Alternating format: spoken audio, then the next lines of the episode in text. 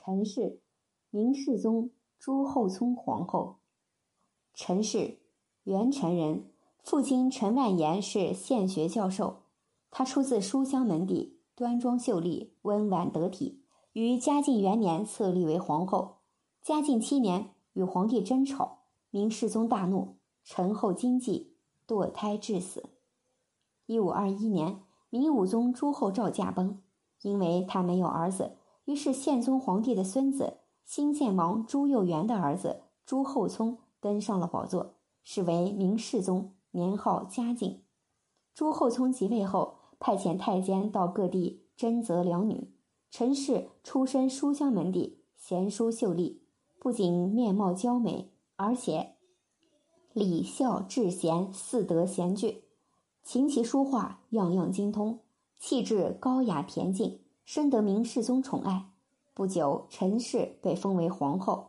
新婚的陈皇后与皇帝十分恩爱，陈后通晓诗文，又能写绘画，夫妻二人互相唱和，或弹琴，或吟诗。过着和睦甜蜜的生活，然而这样的好景并不长。过了几年之后，生性专横孤傲的明世宗听惯了谄媚和阿谀奉承的话，对见真的人极为反感。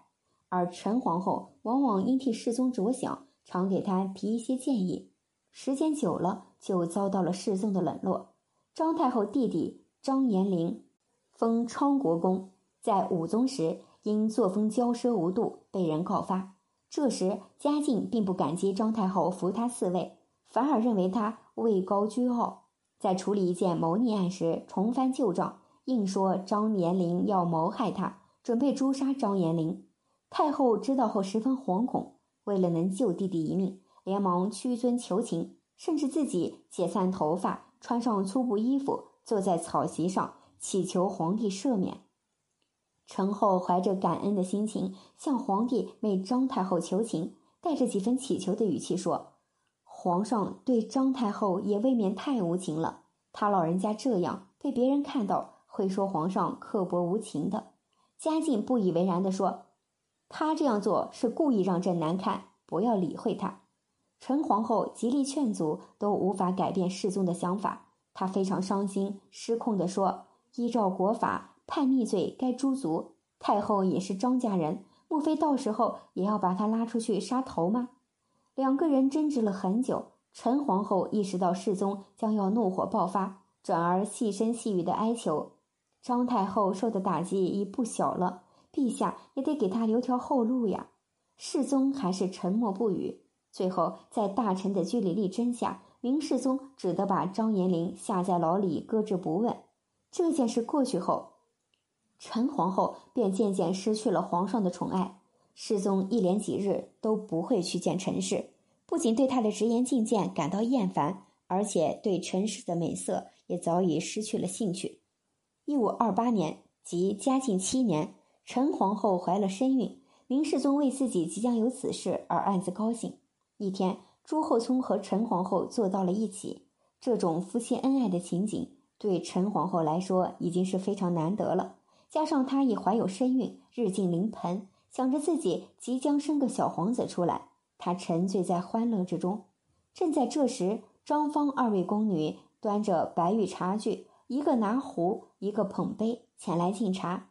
正沉浸在幸福遐思中的陈皇后缓过神来，接过茶杯，一抬头看到朱厚熜正目不转睛地看着宫女张氏的玉手。世宗最爱美手。此时忍不住色眯眯地俯视着庄宫女的手，仔细回味。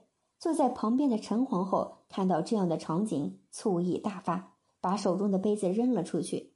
这一举动败了朱厚熜的兴致，他立即喝住陈皇后，大发脾气。盛怒之余的陈皇后大受惊吓，不仅胎儿流产了，连她自己也因血崩被夺去了生命，时年二十二岁。年轻气盛的陈氏。却有如此悲惨的结局，满朝上下都替他惋惜。